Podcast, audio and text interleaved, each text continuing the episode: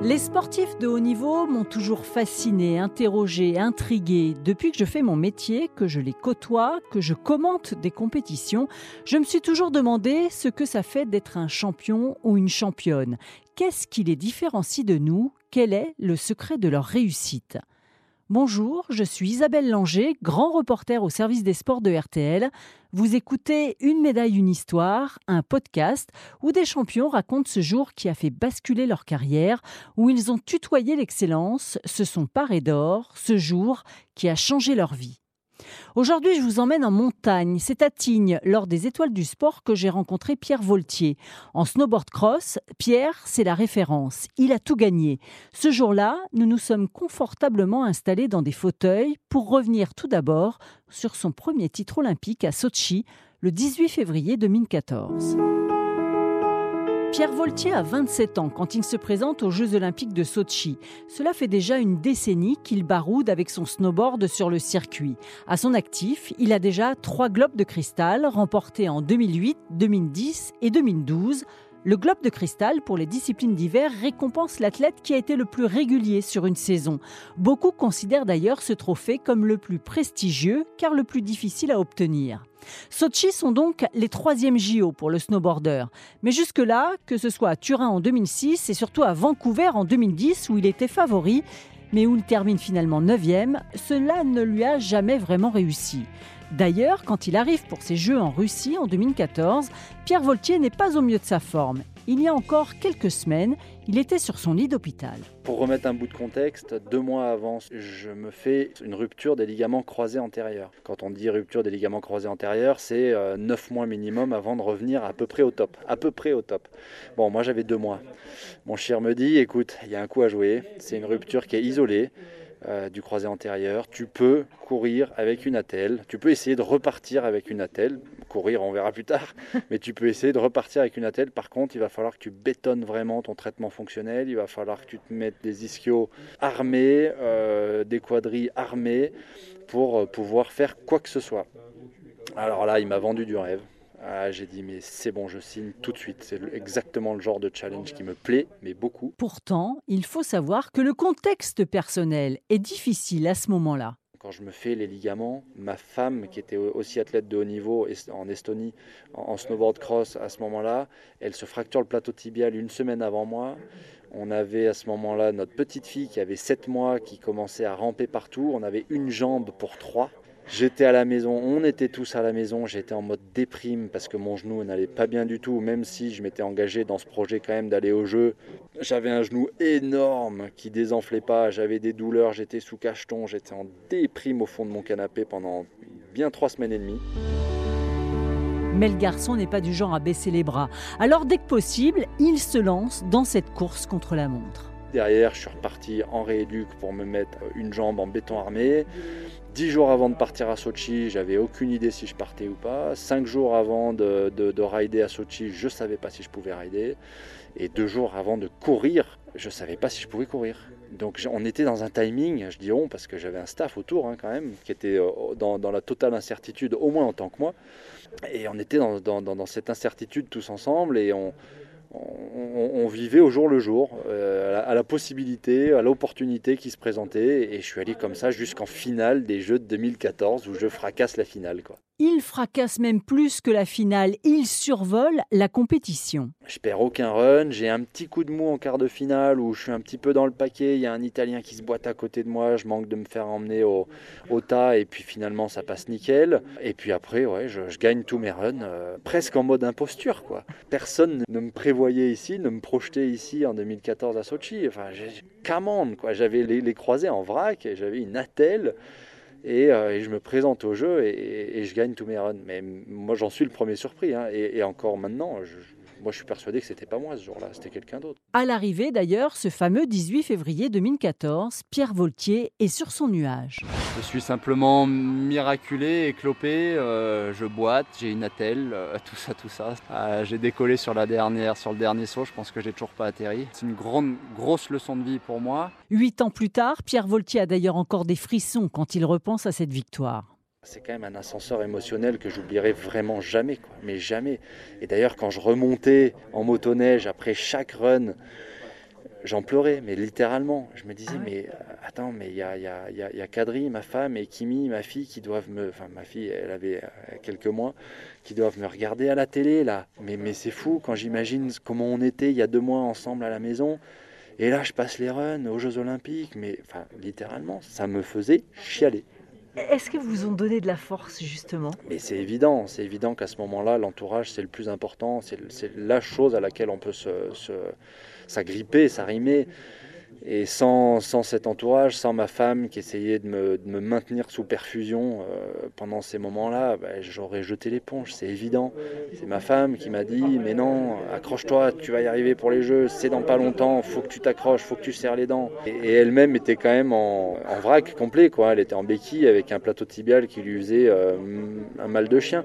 Donc, euh, oui, c'est des moments qui sont extrêmement forts et, et cette proximité familiale qui a son importance par-dessus tout à ce moment-là. Le Français devra quand même attendre un peu après sa victoire pour recevoir sa médaille d'or. La cérémonie a en effet lieu le soir dans le centre de Sochi.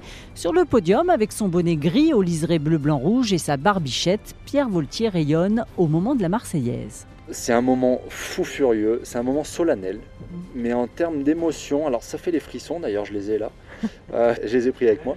C'est ce moment solennel qui est vraiment très puissant mais je dois dire que dans mon sport, le fait de passer la ligne d'arrivée et d'avoir le résultat instantanément, c'est quand même quelque chose qui est émotionnellement extrêmement puissant aussi. Parce qu'on on passe la planche et on sait tout de suite qui est champion olympique. Et en l'occurrence, c'était moi.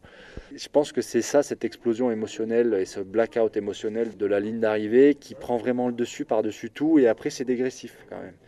Il y a un petit soubresaut, évidemment, plus que petit d'ailleurs, un soubresaut de, taille moyenne quand même pour la Marseillaise, mais c'est plus le côté solennel, on, pense plus à, l'équipe qui en plus est devant, dans le public, qui me regarde. Donc là, il y a vraiment cette connexion qui se fait avec le staff et, euh, le travail qu'on a, a passé ensemble et, et les étapes difficiles qu'on a gravies pour en arriver là. Il y a cette connexion avec l'équipe, le staff. Et puis évidemment avec la patrie, la nation, parce qu'il y a quand même la Marseillaise qui retentit, ce son puissant qu'on aime aussi, mais moins fort tout de même que le passage de la ligne. Sa médaille d'or autour du cou, Pierre Voltier ne touche plus terre, il découvre un nouveau monde, celui des sollicitations. Ah bah derrière, c'est un no-contrôle total parce qu'on se fait porter par euh, l'émotion, par euh, la synergie de tout le monde, le, dynamisme qui gravite autour de ces jeux, autour de ces médailles, et puis les médias aussi, la lumière, euh, d'un coup, on n'a pas trop le temps de penser, on a juste le, temps de répondre aux interviews. En plus, c'est quand même un peu souvent copier-coller. Par contre, après, oui, il y a le retour en France qui, fait aussi plaisir avec le tour, la tournée des, des médias et tout ça, des plateaux télé, des plateaux radio, c'est top. C'est une super expérience. Mais il faut savoir que dans nos sports, ça retombe très vite et, il faut en être conscient. Il faut en être conscient que la lumière, pour nous, c'est pas pour, ça dure pas longtemps. Surtout pour quelqu'un comme moi qui n'a pas l'habitude de parler bien fort et, euh, et qui aime bien aussi ma tranquillité. Bon, voilà, mais ça m'allait bien comme ça. Et puis, bon, moi, le cocon familial fait aussi euh, que le retour à la réalité, il est propre et net, quoi. Donc, euh, voilà, on n'a pas le temps de, décoller, de quitter terre euh, et, puis de se faire mal en retombant, quoi. Le montagnard garde d'ailleurs les pieds sur terre. Il ne se laisse pas griser, même si ce titre olympique améliore un peu le quotidien. Il faut pas se le cacher, évidemment. niveau financier, il y, a, il y a, quand même un, vrai bénéfice à être champion olympique. Après, c'est pas, encore une fois, c'est pas sur la durée, quoi. C'est ponctuel. Et ça aussi, il faut le savoir. Hein. Il faut faut pas se dire que dans nos sports, euh, si on devient champion olympique, d'un coup on est riche comme Crésus. Après Sochi, Pierre Voltier fera une année 2015 assez décevante, mais à partir de 2016, il va quasiment tout gagner. Il ajoute trois globes de cristal dans sa vitrine à trophées, ceux de 2016, 2017, 2018. Il devient également champion du monde en Sierra Nevada en 2017 et se présente logiquement en grand favori au JO de Pyeongchang en 2018 Autant dire un statut totalement différent des Jeux de Sochi. 2014, j'avais la fraîcheur, j'avais le niveau, j'avais tout ce qu'il fallait. Alors, a priori non, mais, visiblement oui. J'avais tout ce qu'il fallait pour remporter cette médaille à Sochi. En 2018, j'ai fracassé l'année 2016, l'année 2017. J'étais encore leader de la Coupe du Monde en 2018. Et là, fallait que je gagne les Jeux. J'avais, il n'y avait aucune autre porte de sortie. Une deuxième place, une médaille d'argent, c'était un échec. Mais clairement ça aurait été un échec. Parce que ça faisait trois ans que je fracassais et que j'ai rien laissé pour personne. donc pourquoi laisser la médaille d'or quoi? Donc là, j'étais vraiment dans, dans, une sorte d'impasse en fait. Une impasse avec la médaille d'or au bout. Mais s'il n'y avait pas la médaille d'or, j'étais bloqué.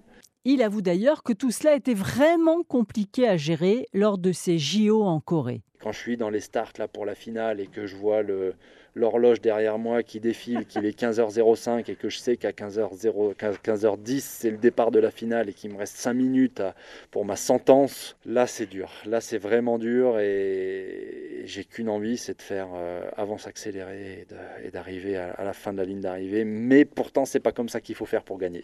D'ailleurs, quand vous lui demandez quelle est la médaille, le titre qui a le plus de saveur, Pierre Voltier l'avoue, mais clairement 2018, parce que justement, c'est le fruit d'un travail de long cours. 2014, comme j'ai dit, c'est de la fraîcheur, c'est du spontané, c'est tout ça, ça passe parce que ça doit passer à ce moment-là. 2018, c'est un travail de long cours. Vraiment, j'ai passé 4 ans, dont, la première année en 2015, post-2014, en 2015, à galérer parce que, euh, parce que je ne savais plus où j'habitais après les Jeux 2014. Par contre, après, je fracasse 3 ans d'affilée. Et, ça, c'est une vraie preuve de, durabilité et une vraie preuve de solidité sur le long cours. C'est souvent ce qu'on dit d'ailleurs. Le plus dur, c'est pas d'arriver en haut, c'est de Exactement. Ah, mais c'est sûr. De toute façon, euh, après la croissance, il y, a deux possibilités. C'est euh, la croissance encore plus haut ou la décroissance. Sachant que la stagnation, pour moi, c'est de la décroissance. Et là, euh, c'est là comment on fait quoi. Comment on fait quand on est fort pour devenir très fort quoi. Et, pour surtout ne pas se faire dépasser par les, par les autres qui deviennent eux-mêmes aussi très forts. C'est un perpétuel questionnement, encore plus que d'habitude, et c'est pas drôle non plus, hein. franchement, c'est ultra prenant. Mais finalement, c'est vous qui vous êtes mis la pression tout seul. Mais complètement, j'ai besoin de personne. J'ai besoin de personne pour me mettre la pression parce que. Le mec un peu maso, quoi. Ah non, mais c'est sûr, mais en fait, j'ai finalement compris comment c'était, euh, euh, comment ça, ça se cheminait dans ma tête. C'est qu'en fait, quand je discute avec quelqu'un de proche, euh, que ce soit ma femme, que ce soit mon coach, que ce soit un partenaire ou un autre, et que je lance une idée, ou que je lance un, statut, on va dire, eh ben, je n'ai que d'autres choix de le tenir. Et vraiment, je ne vais, je ne vais pas en arrière. Donc quand je dis à, à ma femme, ben voilà, en 2018, il faut que je sois champion olympique. Et ben ça y est, c'est comme si c'était fait quoi. C'est comme s'il fallait que ce soit fait. Sauf que tout est à faire encore. Donc euh, c'est là que c'est compliqué. Je, vais vraiment jusqu'au bout des choses pour que ça se produise. Si le mot résilience est souvent employé à tort et à travers, il incarne en revanche parfaitement Pierre Voltier. Dans sa carrière, le français est souvent tombé, mais c'est toujours relevé. Vous connaissez Steve Austin, le personnage de science-fiction, l'homme qui valait 3 milliards, l'homme bionique? Eh bien, Pierre Voltier, c'est un peu le Steve Austin du snowboard. Sa carrière a été jalonnée de blessures. Florilège, 2008, fracture des lombaires. 2011, fracture du péroné droit. 2012, c'est l'astragale et la malléole de la cheville droite. 2013, donc, déchirure du ligament croisé antérieur de genou droit. Et 2019, commotion cérébrale, mais aussi une nouvelle blessure au genou. Le genou grince tellement que malgré ses efforts à cette époque-là, Pierre Voltier jette l'éponge et annonce fin décembre 2020 qu'il arrête. Le lendemain, il est opéré du genou les médecins lui posent une prothèse. Quelques mois plus tard, pourtant, il remonte sur son snow et là, il se met à rêver. Au mois de juin, je commence à me réentraîner sérieusement. Au mois de septembre, euh, je, retourne sur la neige à fond. Je fais tout l'automne avec l'équipe de France à fond, avec des super résultats, un super comeback en entraînement, des capacités... Euh, qui sont à peine amoindris par rapport à, mon avant-blessure. Et, puis vous n'êtes pas allé au bout de votre histoire. Et je suis pas allé au bout de mon histoire. Et comme je disais tout à l'heure, je me mets en tête, alors erreur, de me mettre en tête que je peux revenir à la compétition, mais dès que c'est mis en tête, ça ça en sort plus. J'en parle un petit peu euh, dans mon cercle très proche, et dès que j'en parle, eh ben, je fais encore moins marche arrière, comme je viens de le dire. Donc j'y vais à bloc. Et puis là, se mêle la commission médicale, évidemment, parce que c'est obligatoire de la fédération qui dit mais en fait euh, avec une prothèse de genou euh, tu ne peux pas reprendre la compétition. C'est interdit. C'est une contre-indication euh, au matériel qu'ils m'ont posé. Et personne ne veut prendre de risques. Le producteur de la prothèse dit contre-indication pour le sport de haut niveau, pour tout, les, tout, ce qui est choc. Donc évidemment le snowboard cross, on est quand même clairement dedans. Le chirurgien est obligé de suivre cette contre-indication, de même pour la commission médicale et la fédération qui dit ben, moi, si contre-indication, pas de licence, c'est évident. Donc un gros problème médico-légal quand même, que tout le monde vraiment a pris euh, à bras le corps pour essayer de trouver des solutions Et c'est même moi, au bout du compte, qui ai dit écoutez, lâchez l'affaire, moi ça me plaît plus c'est plus du tout le projet. Euh, j'étais pas du tout parti dans une bataille médico-légale. Moi, j'étais parti dans une bataille euh, contre moi-même, à, essayer de revenir et à donner le meilleur de moi-même pour revenir, mais surtout pas à aller glaner des avis et des opinions pour que je puisse reprendre le snowboard alors que tout le reste, tout le dossier est contre tout ça. Je dis bon ben on arrête tout quoi. Donc voilà, j'ai tracé un trait là-dessus, mais j'ai quand même été décisionnaire de cet aspect et ça change tout. Mais c'est dur car Pierre Voltier était revenu à un top niveau. Il aurait pu prétendre à une qualification pour les Jeux olympiques de Pékin, voire même rêver d'un troisième titre olympique. Pour autant, le champion n'a pas rangé sa planche au garage. Avec l'un de ses sponsors, il a réalisé une vidéo dans laquelle on le voit rider sur un parcours dessiné au centimètre près. Je vous conseille de la regarder sur les réseaux sociaux, c'est un petit bijou. Pierre Voltier est aussi très engagé. Il a créé une association, Tree Forest, qui plante des arbres avec des scolaires sur la région de Serre-Chevalier. Au total, cela implique 13 écoles, 700 élèves sur 7 chantiers de plantation. Il y a une sensibilisation en classe de 45 minutes, une heure sur les effets du réchauffement climatique, euh, notre dépendance aux énergies fossiles, donc on adapte évidemment avec les niveaux. Et puis après, il y a la préparation du terrain pour que les enfants puissent planter 5, 6, 7 arbres chacun dans des trous qui sont déjà pré-creusés. Moi, ça me plaît. Euh, alors, quand je suis sur le terrain avec les gamins et que je vois les gamins qui sont à fond pour planter des arbres, mais moi, je passe les meilleures journées de mon année. Mais c'est super, c'est vraiment top. Oui, parce que c'est pour l'avenir, ça. Ça, c'est pour l'avenir. Alors, on les plante maintenant, mais c'est aussi pour ça qu'on les, qu'on les sensibilise. C'est pour qu'ils en plantent aussi plus tard et puis qu'ils se rendent compte vraiment de, de l'importance de la ressource forêt, en fait, euh, par dans l'avenir. Parce que dans un monde en contraction énergétique comme on l'est maintenant, mm. euh, vraiment, très clairement, se, se tourner vers la forêt et donc s'assurer de sa bonne santé, c'est essentiel, à mon, à mon sens. Avant de nous quitter, j'ai posé la traditionnelle dernière question d'une médaille, une histoire à Pierre Voltier.